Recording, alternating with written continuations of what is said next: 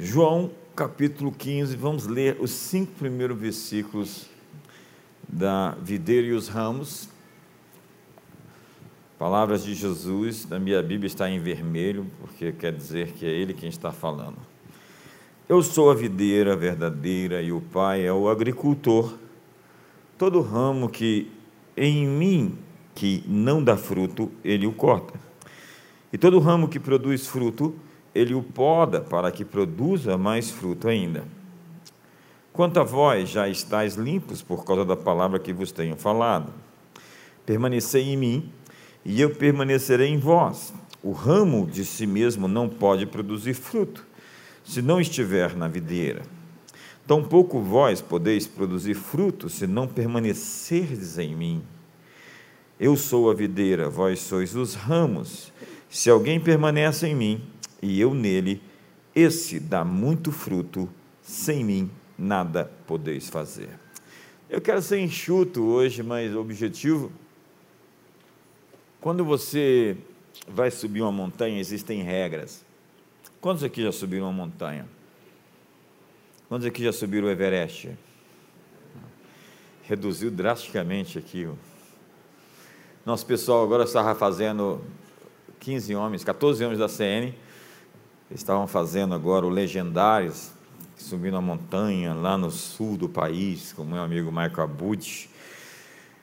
E eu vi as fotos deles, três dias em cima da montanha, nós vamos trazer isso aqui para Brasília. Quantos homens querem subir a montanha aqui?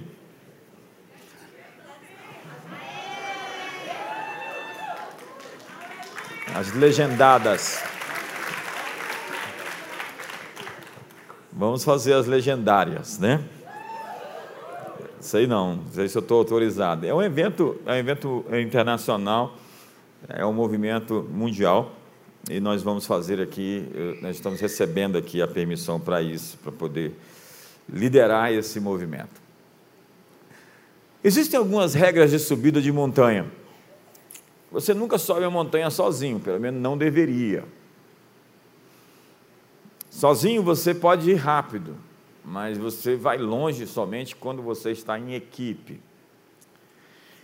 Uma boa parte dos que sobem o Monte Everest sozinhos não voltam, morrem. Em equipe, esse risco diminui consideravelmente. Quando nós somos um time, nós aprendemos a cuidar uns dos outros. Assim, para subir a montanha, nós temos que nos amarrar uns aos outros, mas cuidado com quem ou em quem você se amarra. Essa pessoa pode fazer você despencar lá de cima. Outra coisa é que você tem que levar água, comida e oxigênio. Tem muita gente querendo fazer coisas que não se preparou antecipadamente. Você tem que se preparar para as mudanças do tempo. O clima no monte, da montanha, muda muito rápido. E é impossível viver no topo do monte como o Monte Everest, com mais de 8 mil metros de altura. O máximo que você pode fazer é dar um pulo lá no, no topo e voltar correndo, porque homens não foram feitos para viver na altura de um voo comercial 777. Não dá para viver, a pressão é muito grande.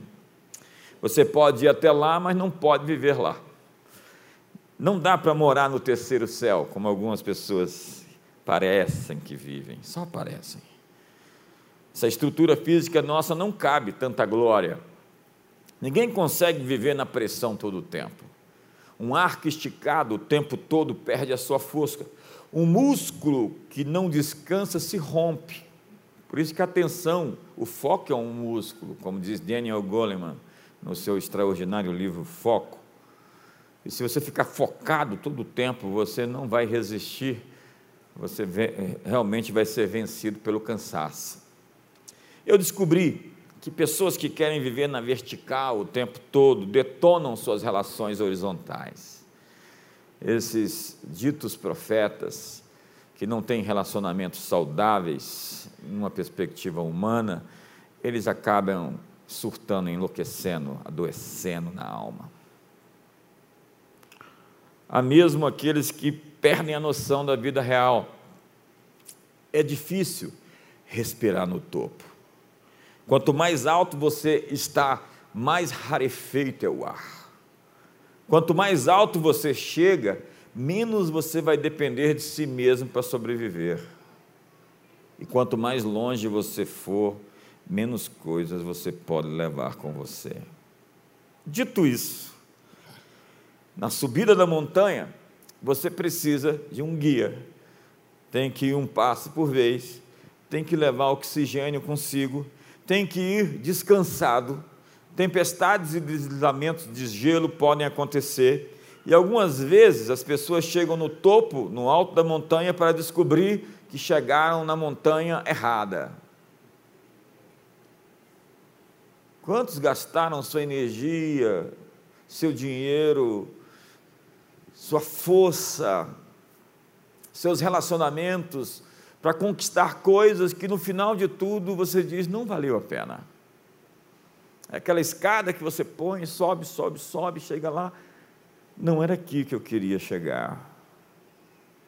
E tudo isso eu disse até agora para dizer a você que se você quiser subir no topo, você tem que ter fundamentos, raízes e alicerces. Veja o que Jesus disse. Todo aquele, pois, que ouve as minhas palavras e as pratica, será comparado a um homem prudente que edificou a sua casa sobre a rocha. E caiu chuva, transbordaram os rios, sopraram os ventos e deram com ímpeto contra aquela casa que não caiu, porque fora edificada sobre a rocha. E todo aquele que ouve essas minhas palavras e não as pratica será comparado a um homem insensato que edificou a sua casa sobre areia. E caiu a chuva, transbordaram os rios, sopraram os ventos e deram com ímpeto contra aquela casa, e ela desabou, sendo grande a sua ruína. O contexto imediato desse texto é o Sermão da Montanha, os capítulos 5, 6 e 7 de Mateus. É assim que Jesus encerra o sermão. E a metáfora usada por o bom mestre é uma casa. O significado disso é que sua vida sempre começa dentro de casa, na família, entre os seus. Deus lhe deu uma família para enfrentar todos os problemas da vida. E Jesus começa seu ministério de milagres em Caná da Galileia, operando seu primeiro milagre em um casamento. Deus abençoou em Gênesis 1 a família, homem e mulher, macho e fêmea. Ele disse: Sede fecundos, multiplicai-vos, enchei a terra, sujeitai e dominai. Deus abençoou a casa. A partir da família, Deus abençoou Abraão, para que em Abraão fosse abençoadas todas as famílias da terra. E é dentro de casa que nós somos conhecidos, que nós somos vistos como realmente somos, de fato. E Jesus está dizendo que todas as famílias têm de quando em quando os seus alicerces testados. E nós vimos isso acontecer agora nos últimos anos, três anos especialmente. Eu sinto assim, a sensação que eu tenho depois desses três anos é de terra arrasada em muitos aspectos. Muitas famílias se desfizeram, muita gente perdeu as estribeiras, tanta gente perdeu a equalização interior, o equilíbrio emocional. Aquelas coisas que estavam dentro das pessoas vieram para fora. Jesus está dizendo que a estação das chuvas é normal e não há como fugir delas. Ele está dizendo que as tempestades, chuvas, dilúvios, enchentes, pororocas, intempéries na vida são comuns, são absolutamente normais. Quem de nós não está sofrendo? Quem não está passando por dificuldades, crises, levantes e provas? Quem aqui essa noite pode dizer que não está tendo nenhum problema com o diabo? Se você assim afirmar, eu tenho certeza que se, se juntou com ele e em brevemente ele vai trair você.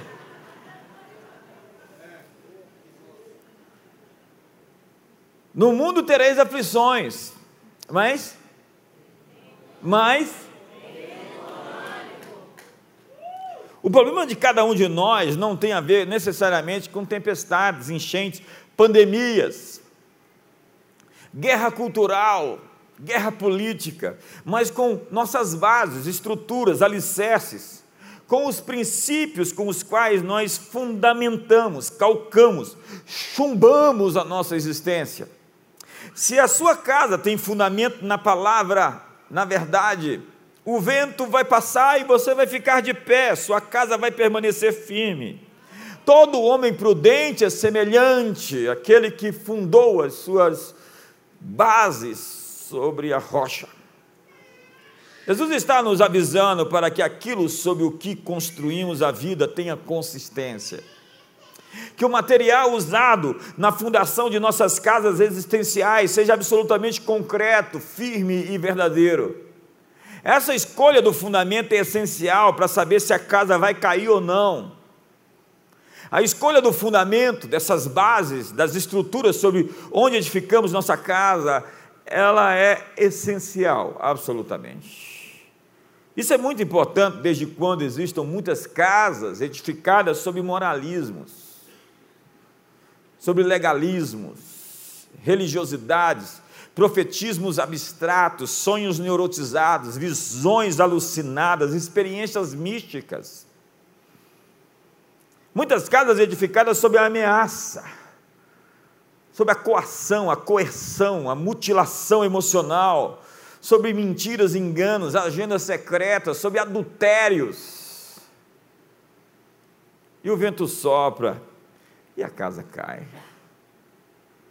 Ainda temos edificações baseadas em filosofias humanas, humanismos, racionalismos, intelectualismo, gente que acredita na sua força e sabedoria, no poder do seu dinheiro, no poder da sua riqueza. Você pode comprar uma casa com dinheiro, mas você não compra um lar. A grande verdade desse texto é que não é importante o quanto se sabe, o quanto se conhece das Escrituras, mas o quanto se pratica a Escritura. Minha vida tem que falar mais alto do que minha voz. O homem prudente ouve e pratica a palavra, ele tem ortodoxia e tem ortopraxia. Ele tem estrutura densa, forte, inexorável e invencível, porque ele é um praticante da palavra.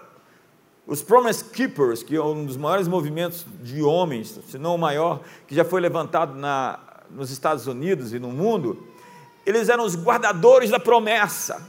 E a máxima deles é: nós somos cumpridores da palavra.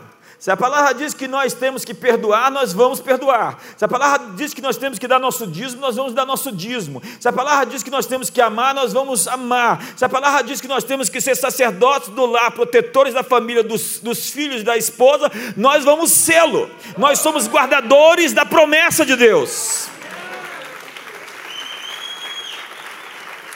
Assim, é preciso ter uma vida privada que concorda com a vida pública. Para Jesus, a vida está sempre promovendo essa acariação. Quando a casa cai, porque houve uma disparidade entre aquilo que parece e aquilo que de fato é. Ser ou parecer? Eis a questão.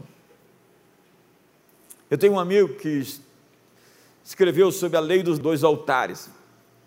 Ele disse que Josué, quando entrou na terra prometida, o rio Jordão se abriu e, quando ainda seco, ele colocou doze pedras, um altar no interior do rio. As águas voltaram a correr normalmente e aquele altar ficou submerso sob as águas. Do lado de fora, ele foi ali e fez a mesma coisa, edificando doze pedras como um altar direcionado, erigido ao Senhor. A lei dos dois altares é, portanto, um altar escondido e secreto e um altar público revelado. É aquele altar que eu tenho, aquela minha história com Deus que ninguém vê. E eu não tenho que mostrar para ninguém. Eu desconfio de gente que vive mostrando sua intimidade com Deus. Imagine um casal que vive mostrando a sua intimidade para os outros. Na verdade, intimidade é boa em quatro paredes. Esse negócio de ficar se agarrando e se beijando em público é cafona. Dá um sorriso foi irmão do lado. Ficou bastante tenso agora. É brega. Intimidade não é uma coisa que você sai por aí mostrando, nem sensualidade, transpirando hormônio, estrogênio. Não, vamos mudar de assunto. Então você tem um altar secreto, escondido, guardado, é você e Deus. Você tem suas histórias com Deus, profetas têm segredos com Deus. E se são segredos, são eu, é, é, é sobre mim e sobre Ele. Tem coisas que Deus me falou que eu não vou falar para você nunca, porque é eu e Ele. Tem um nome que vai ser dado para cada um de nós, que cada um de nós vai saber, é o meu relacionamento único com Ele. Jesus disse: quando você jejuar, não faz aquele rosto contristado. O que, que foi? Eu estou de jejum, está alto preço. Jesus disse: Você recebeu o reconhecimento dos homens, a recompensa dos homens te foi dada, não tenho nada para te entregar mais. E quando for dar esmola, a mesma coisa. Não troque trombeta diante de você, falando o quanto que você é generoso para com os pobres e necessitados. Essa recompensa já te foi dada. Os homens viram e bateram palma. Não existe um aplauso do céu para você nesse caso. Então nós precisamos lidar com essa vida no bastidor. Davi, para proteger o negócio do seu pai, que eram as ovelhas, precisou lutar sozinho com o urso e com o leão.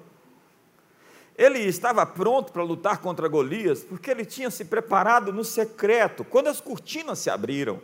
E o show começou, Davi estava pronto para sua apresentação pública. Você se prepara no secreto para um ministério público? Você se prepara escondido para que as pessoas vejam? É como uma árvore plantada, diz o texto, no Salmo número 1, junto aos ribeiros de água. Vamos até o verso 1, 1 para a gente poder conferir esse texto. Bem-aventurado é o homem que não anda no conselho dos ímpios, não se detém no caminho dos pecadores, não se assenta na roda dos escarnecedores. Antes, o seu prazer está na lei do Senhor e nela medita dia e noite. E será como árvore plantada junto a ribeiros de água, que no devido tempo dá o seu fruto e cuja folha não seca e não murcha. Alguém plantado nas fontes, alguém plantado Alguém enraizado é alguém poderoso. Você foi criado para algo especial. Todo mundo quer um sentido, um significado e deixar um legado. Jesus chamou isso de fruto no texto que eu li, porque você foi criado para dar fruto, muito fruto. E não somente um fruto que vai quando você vai embora, mas um fruto que permanece. O texto diz: Eu sou a videira, e o verso 5, 6 vai dizer justamente isso: sem mim nada podeis fazer, vocês não me escolheram a mim, eu escolhi vocês para darem fruto e um fruto que permaneça. Dar fruto é sobre significância, legado, transformação, é sobre o seu destino profético. Como você definiria fruto? Jesus disse que fruto é aquilo que resulta de vivermos nele. Sem mim nada podeis fazer. Nós hoje ficamos focados no que podemos fazer e esquecemos quem devemos ser. Mas tudo começa na base, na raiz. É preciso, então, nesse caso, coragem para desacelerar o suficiente para deixar que Deus desenvolva seus fundamentos em nós. Eu tenho medo desse gente meteoro que aparece.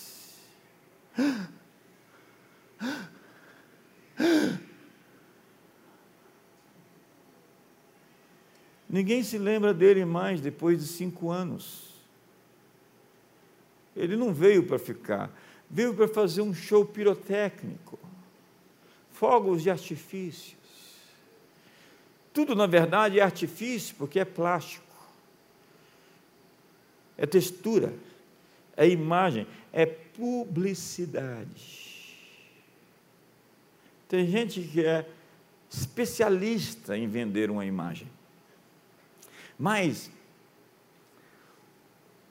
o conteúdo tem que representar o rótulo, a embalagem, porque senão isso é falsificação. Dá um sorriso para o outro irmão. É preciso coragem, porque uma árvore precisa de raízes profundas para se sustentar. Esses dias deu uma chuva lá onde eu moro e caíram várias árvores. Caiu uma árvore em cima do carro, na, na minha rua ali, na minha vizinha.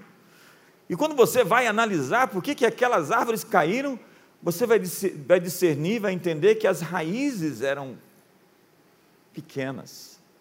Não conseguiram sustentar a força do vento. Um edifício precisa de alicerces para se manter de pé. Se errar no cálculo, o primeiro tremor, a primeira maior batalha que aquele prédio tiver, ele vai ser lançado no chão.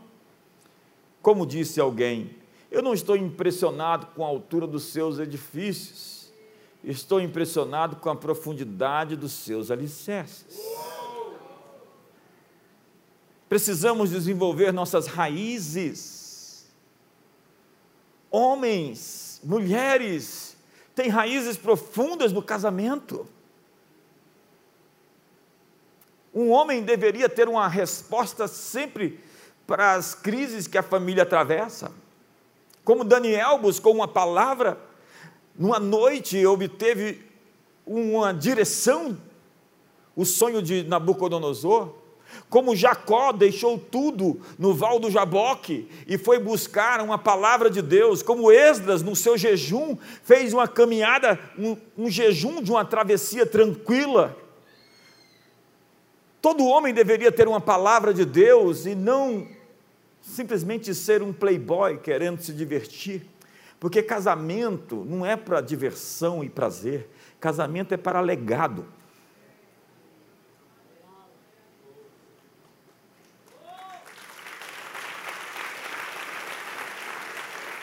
Um egoísta não deveria ter filhos, não deveria se casar, deveria ficar solteiro.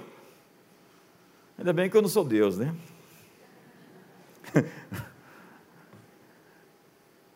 o segredo não está em parecer uma árvore bonita. O segredo está nas raízes, nos fundamentos, em cada etapa cumprida no processo. E não confunda sementes com frutos. Deus nos dá sementes, mas essas ainda não são fruto. É preciso de um processo para a semente se tornar um fruto, e é preciso de raízes. Lembre-se de Jeremias: porque será como árvore plantada junto às águas, que estende as suas raízes para o ribeiro e não receia quando vem o calor, mas a sua folha fica verde, e no ano da sequidão não se afadiga, nem deixa de dar fruto. Alguém com raízes, ainda que o ano seja seco e estéril, ainda que o mercado não esteja bom, ainda que as coisas não estejam acontecendo, não deixa de dar fruto. Deus chamou um povo para dar fruto em qualquer época, em qualquer tempo, em qualquer estação. Me ajuda aí.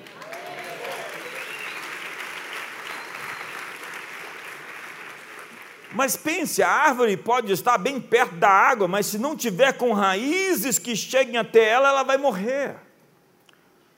Deus nos deu vida nova em Cristo. E Ele está interessado em desenvolver suas raízes para que você dê muito fruto. Diga comigo, muito fruto. Põe a mão no ombro do seu irmão e diga muito fruto. Mas não é só um, um, um grande fruto, uma grande colheita, é um fruto que permanece. Eu vejo pessoas que constroem, as coisas desfazem com o tempo. Salmo 90 eu gosto tanto. As tuas obras apareçam aos filhos dos nossos filhos. Confirma a obra das nossas mãos. Sim, confirma a obra das nossas mãos. O que, que é um fruto que permanece? É um fruto que vai chegar aos meus netos. É um fruto que vai chegar às futuras gerações eu estou aqui para criar uma plataforma para aqueles que não chegaram. As novas gerações vão ser abençoadas pela minha presença nesse mundo. Quantos estão comigo nisso, em nome de Jesus? Era para você liberar uma palavra para o seu irmão desse jeito, falar: olha, as futuras gerações vão celebrar você, vão agradecer a Deus por você. Você será lembrado com honra, como um patriarca, como uma matriarca, como alguém que fez a diferença nesse mundo.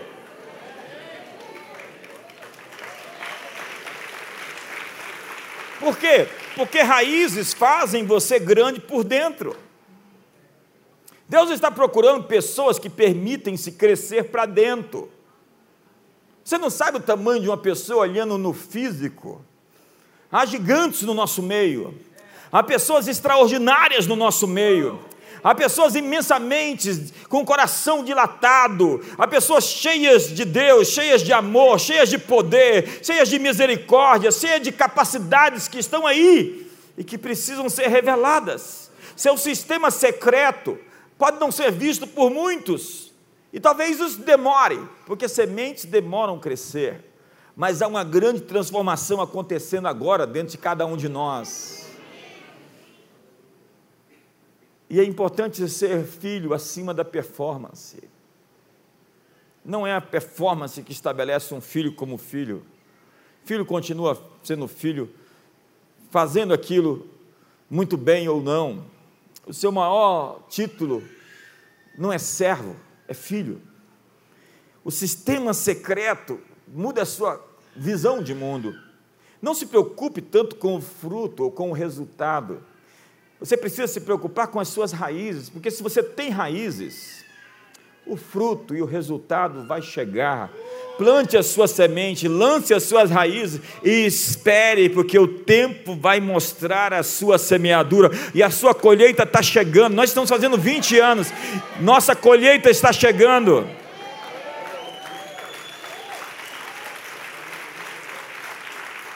Quando você muda a sua visão, você começa a tomar decisões a longo prazo. Só um irresponsável toma decisões a curto prazo. Ao se envolver com aquela pessoa, você está tomando uma decisão a curto prazo por um prazer que vai lhe custar muito caro. Ao pegar o que não é seu, você está com o risco de sujar o seu nome e acabar com a sua vida de uma maneira trágica. Uma pessoa tem que pensar, fazendo contas, a decisão que eu vou tomar vai me levar aonde? Onde eu vou chegar com essa escolha? A eternidade muda então as nossas decisões. Você não confunde significância com visibilidade. Não confunde sucesso com popularidade. Os solos onde os enraizados se aprofundam e cumprem o seu propósito têm intimidade. Aquele que habita no esconderijo do Altíssimo e descansa à sombra do Onipotente. Isso é relacionamento. Lembre-se de Jeú. Jeú foi ungido na sala interna, no secreto. Poucas pessoas viram, assim como Davi tinha sido ungido em sua casa e não publicamente. E ele saiu correndo, e aquilo que aconteceu na sala interna foi aquilo que capacitou um homem a derrubar o espírito e a potestade que estava presente em uma nação que Elias e Eliseu não conseguiram fazer. Jeú destronou Jezabel. Algo agora está exatamente acontecendo, num lugar onde ninguém acredita que pode acontecer, com gente totalmente improvável, mas Deus está ungindo pessoas nas recâmaras secretas, nos, nas salas internas, que vão derrubar o espírito de Jezabel nessa nação.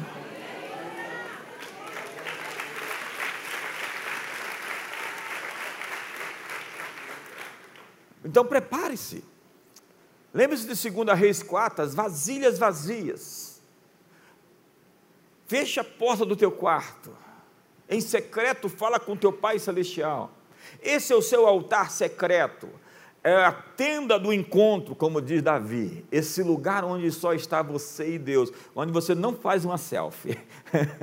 onde você não posta no Instagram. Onde você não disse que esteve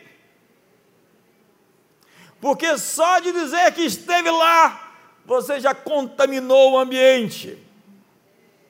Tem gente agora fazendo selfie no cemitério, assim, com o morto. Virou uma brincadeira esse negócio de ser influencer digital. E se prepara nas próximas semanas, porque eu vou bater legal.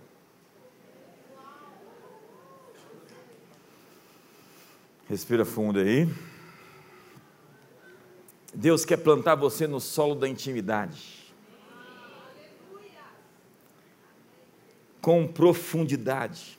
Davi era devoto às Escrituras. Ele era um homem da palavra. Eu estou atrás dessa gente da palavra. As pessoas que deram trabalho para a gente nesse ministério, se eles tivessem a Bíblia como um referencial de valores fixos, de conteúdo axiológico, um relacionamento com Jesus, a história seria outra. Cuide da sua alma no lugar secreto. Vá à tenda do encontro. Davi é um homem da palavra. O que ele diz é: antes o seu prazer está na lei do Senhor, e nela medita dia e noite. Ele não está meditando na série nova lá da HBO, do streaming da moda, nem na novela. Gente que não tem raiz, assiste BBB, Big Brother. É uma vergonha cristãos assistindo lixo cultural.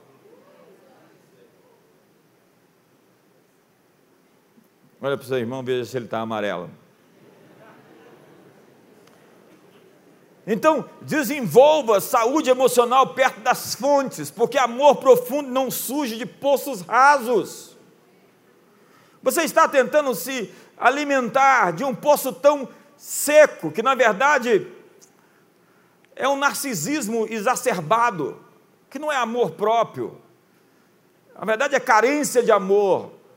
Uma mulher tem que se casar com um homem que de fato se ama, porque um homem que se ama, ama sua esposa e está pronto para morrer por ela. O homem que se ama está ali, geograficamente defendendo sua casa, sua família, que é seu maior bem.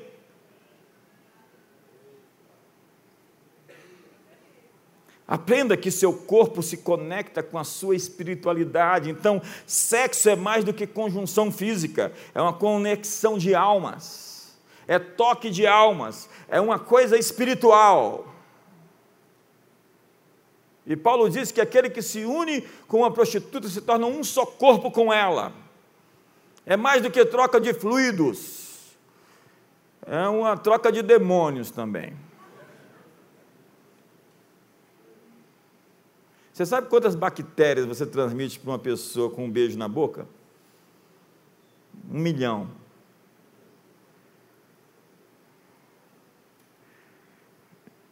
Baixa a bola, JB, você está. Eu tenho vontade de falar umas coisas, mas estou aqui pisando no freio. Não, isso não é um discurso moralista. Ele é completamente respaldado sobre valores e princípios que nos fazem ser bem-sucedidos ou fracassados nos nossos relacionamentos interpessoais. A família é um solo sagrado. Ei, olhe para mim. Não entre nesse solo.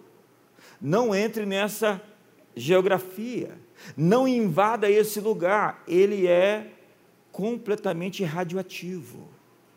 Entrar nesse ambiente é ferir, é macular a santidade daquilo que Deus fez e que Deus consagrou, e que Ele diz que é a terceira dobra de um relacionamento. Então, simplesmente para você realmente ser feliz, de fato, e não arrumar encrenca para a sua vida de verdade, fique longe de confusão. A próxima coisa é serviço. Se você realmente deseja ser grande, sirva. Davi, embora rei, já ungido, serviu como instrumentista do governante de Israel, ele tocava sua harpa. Ele podia dizer, mas já fui ungido, não foi? Eu estava lá e tirei umas fotos, assinei uma ata de consagração, eu sou rei de fato. Não. Ele não reivindicou a posição que ele sabia que já tinha. Ele foi ungido e depois de ungido foi tocar harpa para um rei que ficava endemoniado, pegava uma lança e tentava matá-lo. ele não pegou a lança de volta e atirou no rei, acredite. E por duas vezes o rei que quis matá-lo, ele teve a chance de matar o rei em troca e não o fez. Ele correu quando foi atacado e esperou o seu tempo para se sentar no trono. Ele estava criando raízes. Diga comigo, criando raízes. Verdadeira grandeza vem de serviço. As pessoas mais alegres que eu conheço são as pessoas que mais servem. Nós fazemos ações sociais, às vezes, com impacto de pessoas, advogados e cabeleireiros e cestas básicas e serviços que prestamos às comunidades mais carentes. É incrível o olhar das pessoas que servem como elas estão preenchidas, felizes. As pessoas que recebem estão felizes por ganhar algo, mas as pessoas que servem estão preenchidas na sua posição no universo. Elas estão no lugar para onde foram criadas, para os outros. Nós fomos feitos para os outros, por isso que ser mãe e ser pai é o maior chamado que um homem e uma mulher pode ter. Quantos estão comigo aqui hoje, em nome de Jesus? O solo do servir é um dos lugares mais ricos para desenvolver raízes. É lá que elas se aprofundam, espalham-se, conseguem os nutrientes que precisam para gerar frutos que durem. Frutos que durem. Diga comigo, frutos que durem. Frutos que durem. Nosso sistema de raízes cresce quando estamos profundamente plantados em uma comunidade cristã. Quando somos parte de algo que pertencemos àquilo, estamos enraizados. Ó, quão bom e agradável é que os irmãos estejam em união. É como o óleo precioso que desce sobre a cabeça, sobre a barba, sobre a orla do vestido de Arão. Como o orvalho do Hermon que desce sobre os montes de Sião. Ali o Senhor ordena. Que número é esse salmo? Você devia saber. O melhor amigo de Davi era Jonathan o filho do rei que queria matá-lo. E o seu amigo correu risco para protegê-lo. Então encontre essa gente que toma um tiro por você. E tire de perto os amigos de ocasião e os bajuladores.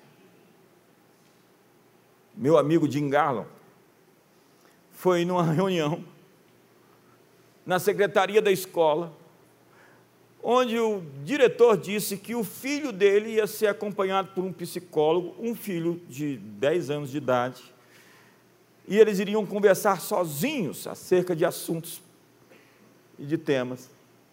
Ele disse: Eu vou participar da reunião. E o diretor disse: Não, você não pode participar dessa reunião, é a reunião da escola, do psicólogo com ele. Ele disse: Eu vou participar da reunião. Ele disse: Você não vai. Eu vou participar da reunião porque você não toma um tiro por esse menino, mas eu tomo dez tiros por ele.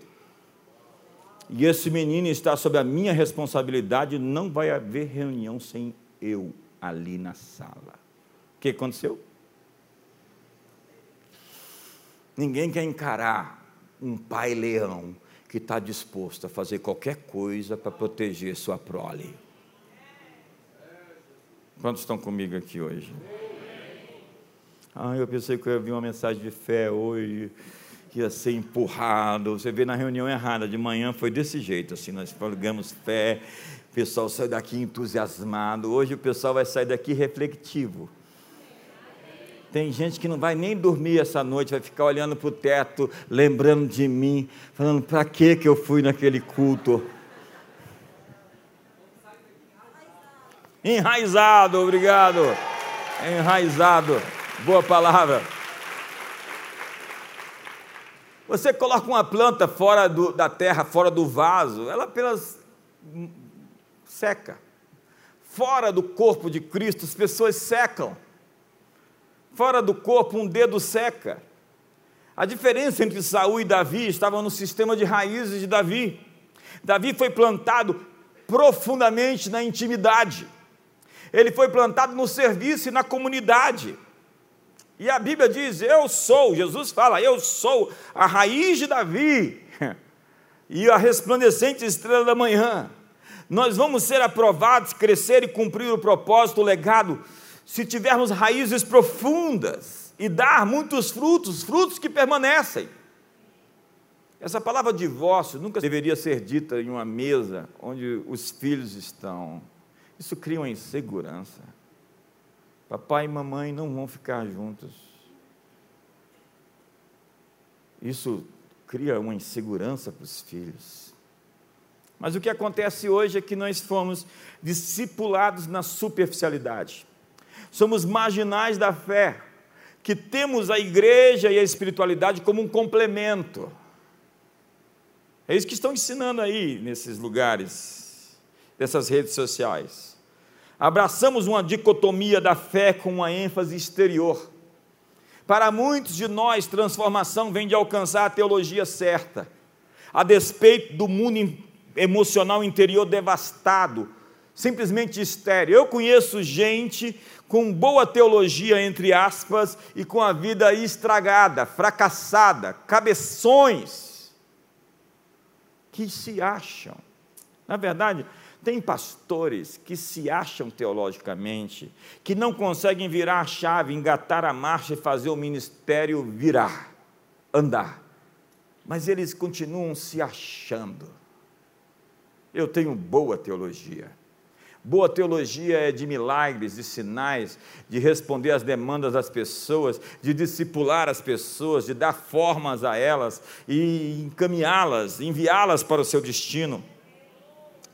Para alguns outros cristãos, transformação vem de ação social correta. Assim nós nos tornamos marxistas que querem mudar o mundo, mas que não foram capazes de mudar a si mesmos. Quer mudar o mundo? Começa com você. Quer arrumar as coisas? Arruma o teu quarto primeiro. Há ainda quem queira uma experiência de êxtase, uma epifania, sem contudo ter a verdade como base para transitar no mundo espiritual. Eu tenho muito medo dessa gente que anda nesse mundo movediço e cheio de perigos, numa ortodoxia rasa, mas que quer viver uma experiência no espírito, sem supervisão, sem julgar as profecias. Esse dia eu cheguei para alguém: posso julgar sua profecia? Se alguém te der uma palavra profética e você disser para ela, eu posso julgar a sua palavra profética, como a Bíblia assim me diz, palavras proféticas devem ser julgadas, elas não são o oráculo divino. Tem gente que parece um oráculo, ela chega para você e fala a palavra e diz: Foi Deus quem disse. Eu falo, posso julgar segundo as Escrituras? Não, não pode. Desculpa, você mudou de lado. Você trabalha na concorrência. Orgulho e profecia é água no óleo, não se mistura. Se você vê alguém arrogante, tomado de si, profetizando, fuja quem profetiza não é superior a quem recebe a profecia. Eu conheço esse espírito e eu estou correndo deles. Na verdade, eles agora estão correndo de mim. Está amarrado você e a sua profecia, em nome de Jesus. Nós vivemos em um mundo líquido, diz Bauman. Uma geração de gente rasa que se apega à textura quando começa a bater, assim, confrontar, é o pior momento para sair, sabia? É porque vai chamar mais gente. Brincadeira. Gente que se apega ao que é plástico. Eu vou escrever um livro cujo cap um capítulo é O Homem de Plástico.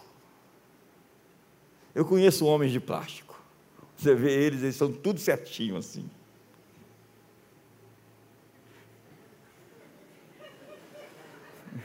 é um bonequinho. Pessoas que são simplesmente estéticas, mostra o exterior. Eu tenho medo de gente perfeita, sabe? Quando eu vejo uma pessoa perfeita, eu falo, gente, tem treta aí. onde é que está a treta? Que, eu, que tem, eu sei que tem, eu não sei onde está. E de repente aparece. Nós olhamos para as apresentações altamente manipuladas das mídias sociais e nós suspiramos. Eu comprei um águia em Jerusalém um dia, estava lá com a Márcia, A gente foi lá, pagou um, uma grana numa águia que parecia ser de ouro, assim por fora. Não era de ouro, porque não tinha prioridade de comprar um negócio desse, nem dinheiro. Mas era uma águia assim bonitona, assim toda. E o cara disse para nós: não, ela. Gente, eu coloquei ela na mala, ela se abriu toda. E ela estava cheia de papel por dentro. Eu mandei lá levar para trocar, deu uma confusão, que a gente preferiu abrir mão do que provocar a terceira guerra mundial.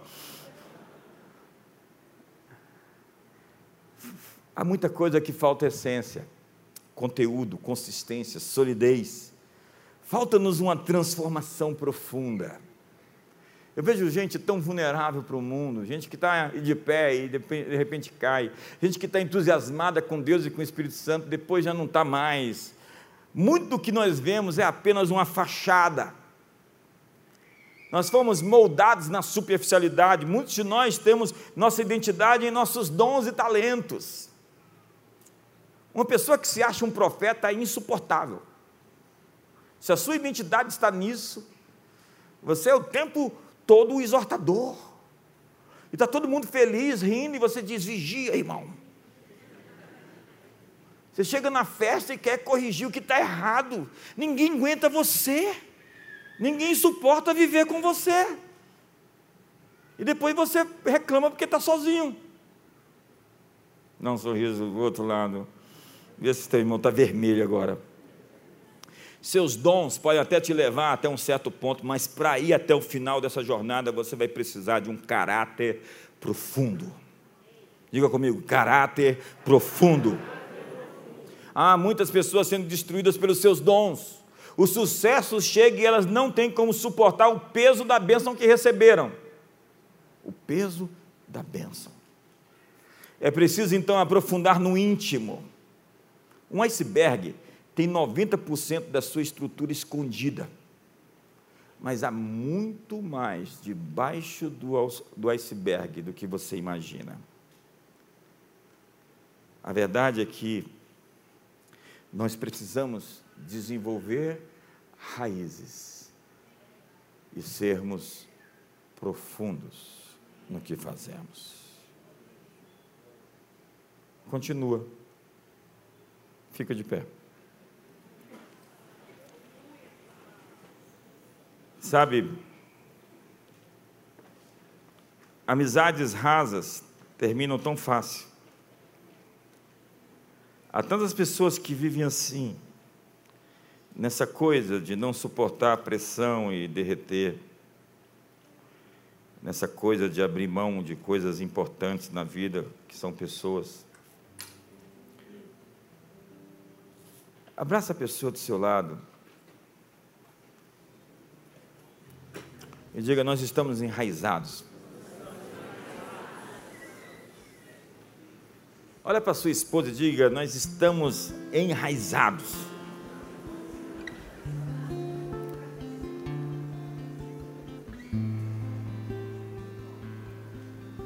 Pai, hoje nós estamos aqui nesse domingo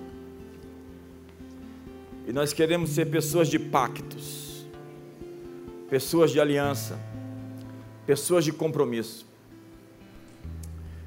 pessoas que não negam, que são cheias de muitas contradições interiores.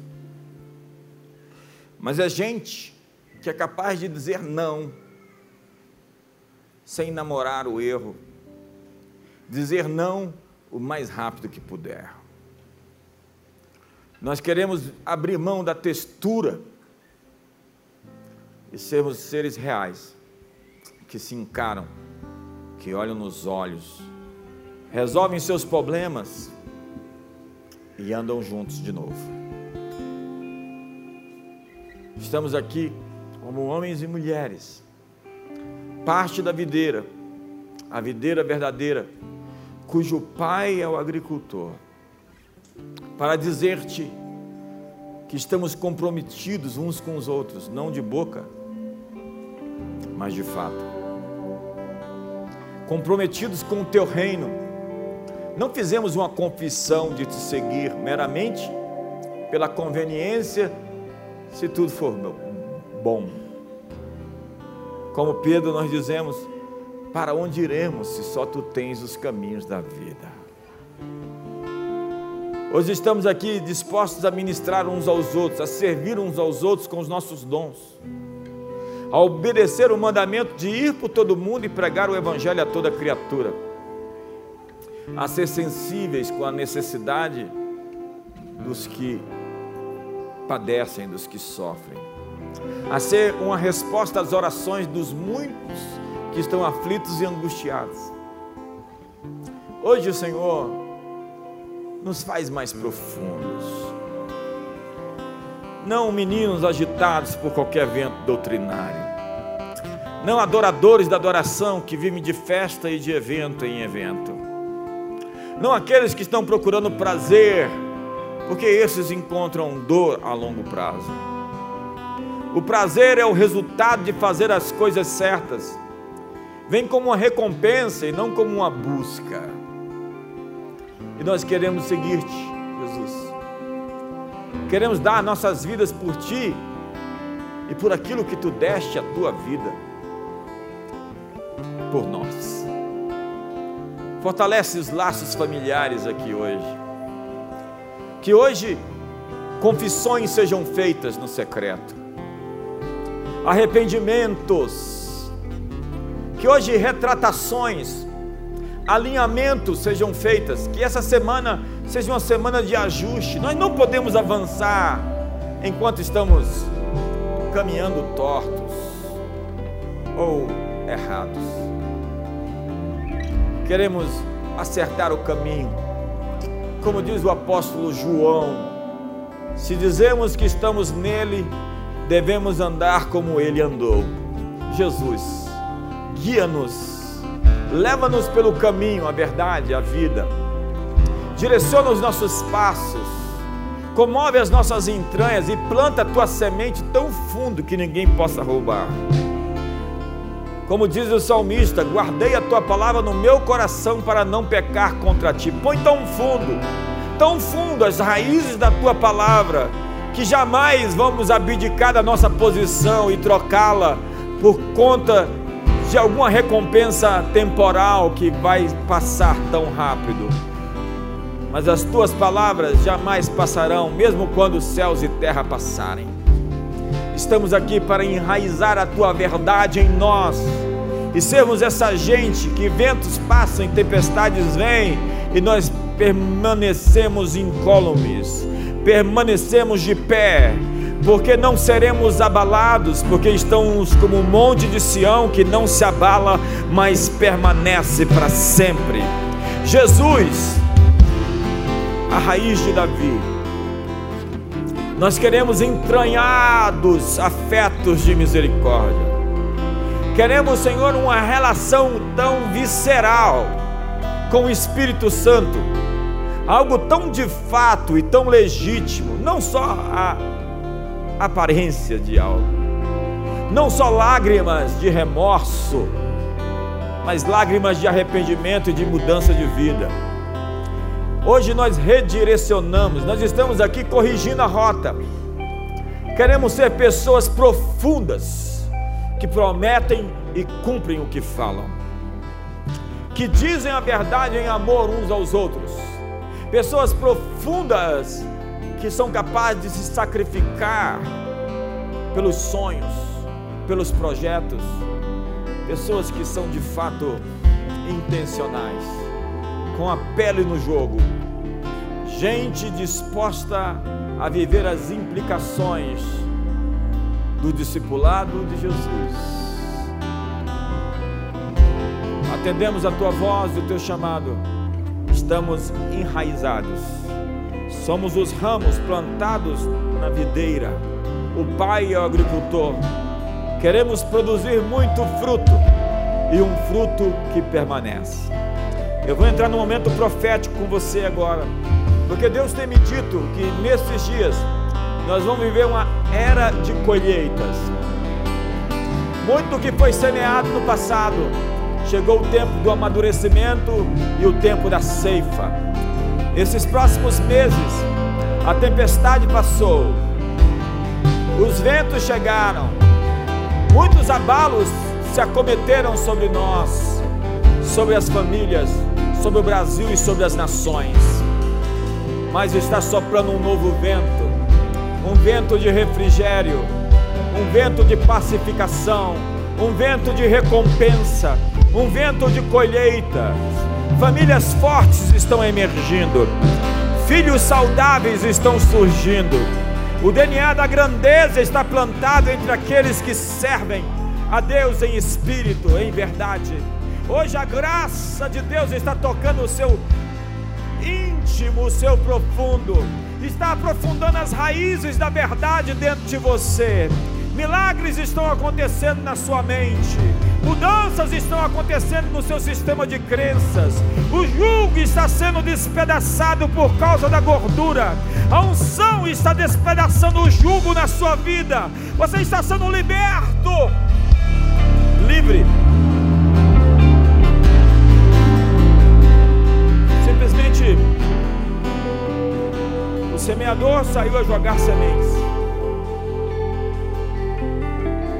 E eu vejo literalmente sementes sendo dadas aqui, sementes sendo plantadas aqui. Nós vamos experimentar uma colheita, mas como diz Amós, capítulo 9, o que cega, segue logo aquele que ceifa, e o que planta as uvas ao que lança a semente. Um ciclo germinal está acionado essa noite, está ativado e você está sendo despertado para o seu chamado. Há milagres acontecendo em casas, em famílias e em filhos.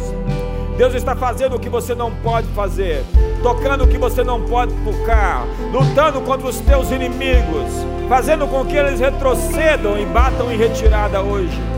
O mal que tentou te afligir, os inimigos que vieram contra você, estão fugindo por sete caminhos eles se levantaram, mas estão caindo, estão sendo perseguidos pelo anjo do Senhor. Eles estão tropeçando e caindo. Hoje, toda arma forjada contra nós não prosperará, e toda língua que ousa contra nós em juízo, nós a condenamos. Essa é nossa herança.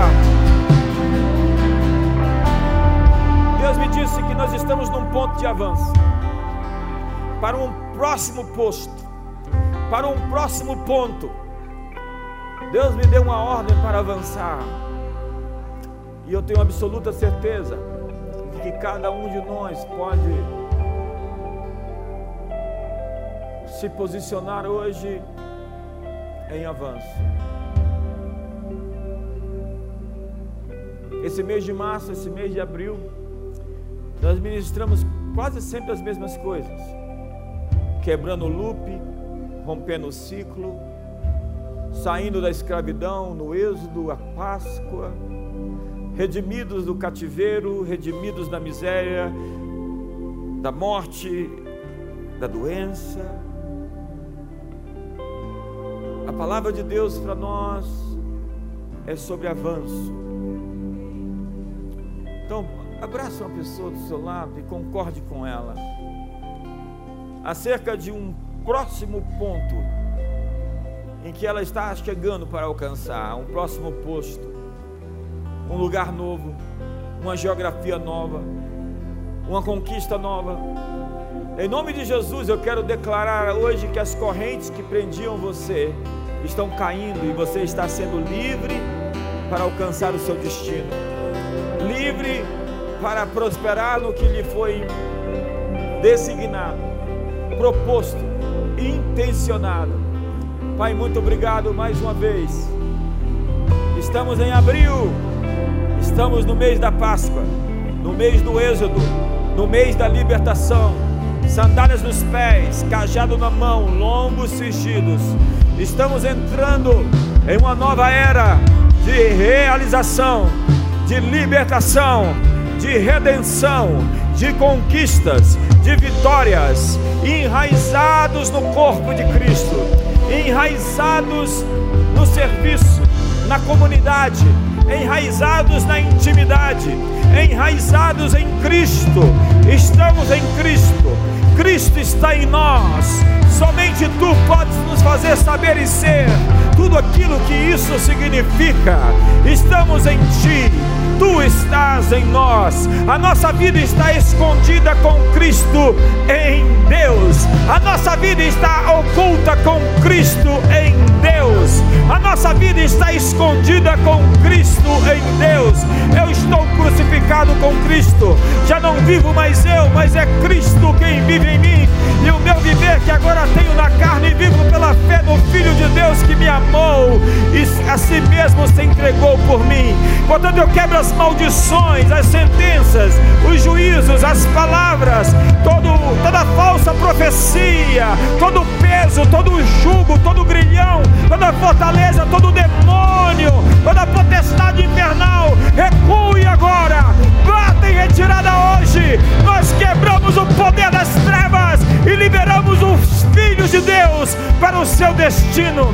Nós os enviamos para o próximo ponto, para o próximo posto, para a próxima geografia de avanço. Seja comissionada apostolicamente para vencer essa fase e chegar em um outro nível de vitória. Graças a Deus que em Cristo sempre nos conduz em triunfo e por meio de nós manifesta o seu perfume, o seu aroma. Graças a Deus que em Cristo nos dá a vitória e enche o seu peito de um brado.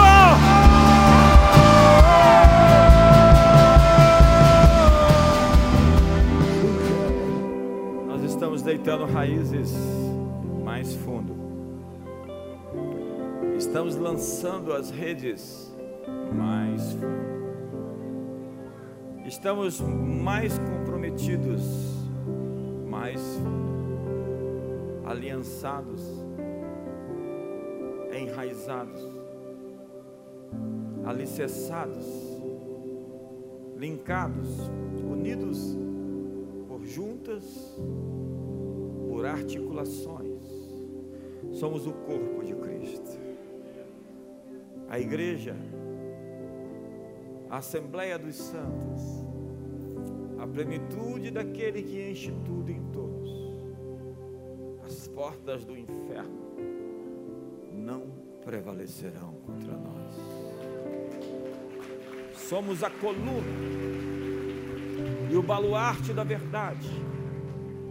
E cada família e cada casa sob essa proteção, sob esse teto, sob essa comunidade, estão designadas para um novo avanço. Estamos nos movendo unidos para um próximo ponto todos sob o nosso teto.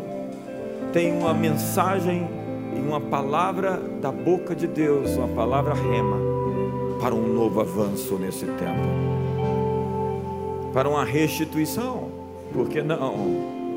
As coisas perdidas, roubadas, o desequilíbrio, o descompasso, as coisas que foram afetadas, avariadas no caminho. Deus está trazendo a regeneração e a restauração, a reparação, a renovação de coisas que foram quebradas e a restituição das coisas que foram roubadas. Espere por isso, porque essa é a palavra de Deus para você. O seu papel seu trabalho é servir enraizado na presença de Deus, enraizado em Cristo Jesus, enraizado no teu quarto solitário, com louvores, com adoração, com orações. Sim, você pode fazer uma live de oração com as pessoas. Você está ministrando as pessoas com aquilo. No entanto, o seu lugar secreto e íntimo é seu absolutamente de mais ninguém. Jesus disse: Fecha a porta do teu quarto, em secreto fala com teu Pai Celestial. Davi tinha o seu tabernáculo, a fortaleza de Sião, a tenda do encontro, o lugar onde ele todos os dias se encontrava com Deus. Hoje chamam isso também por um quarto de guerra. Consagre um cômodo da sua casa, um espaço para buscá-lo, para se enraizar esses dias. Esse é um tempo de buscar, Esse é um tempo de encontrar. Esse é um tempo de conhecê-lo, de descobri-lo. Esse é um tempo onde os olhos se abrem para novas coisas. Sim, os céus estão abertos. Não que não existam inimigos, mas eles são inimigos de uma outra data, de uma outra estação. Eles ficaram para trás. Estamos avançando para uma nova, uma nova, uma fresquíssima, uma renovada era, com uma unção, com uma graça, com um favor especial dado por Deus, com armas com ferramentas, com estratégias. Deus está fazendo uma coisa nova. Tudo novo. Tudo novo. É um tempo de renovar. Você mesmo vai renovar-se fisicamente, rejuvenescer. Eu libero essa graça especial sobre seus órgãos, sobre seus ossos, sobre seu sangue que o Espírito Santo toque em cada célula mortal e vivifique o seu corpo. Que o Senhor abençoe seu casamento, sua vida sexual, seus filhos, sua saúde emocional. Que você tenha uma nova energia para o trabalho, para o dia a dia. Tudo isso porque você está enraizado e você recebe seiva e verdor você está plantado na casa do Senhor. E no devido tempo, você dá o seu fruto. A sua folha não seca e não murcha. E mesmo no ano da sequidão, pode tudo dar errado ao seu redor. Mil caiam ao seu lado e dez mil à sua direita. Mesmo no ano da sequidão, você não deixará de dar frutos que venham os resultados, simplesmente porque você decidiu se enraizar, ser plantado em Jesus, ligado na videira verdadeira, na sua noiva, sua igreja, o seu corpo, o seu povo, a sua comunidade profética. Eu abençoo você, eu abençoo a sua casa, eu abençoo a sua família, eu abençoo as suas finanças que você saia da dívida e empreste. Que você não tome emprestado, mas tenha para si e para os outros.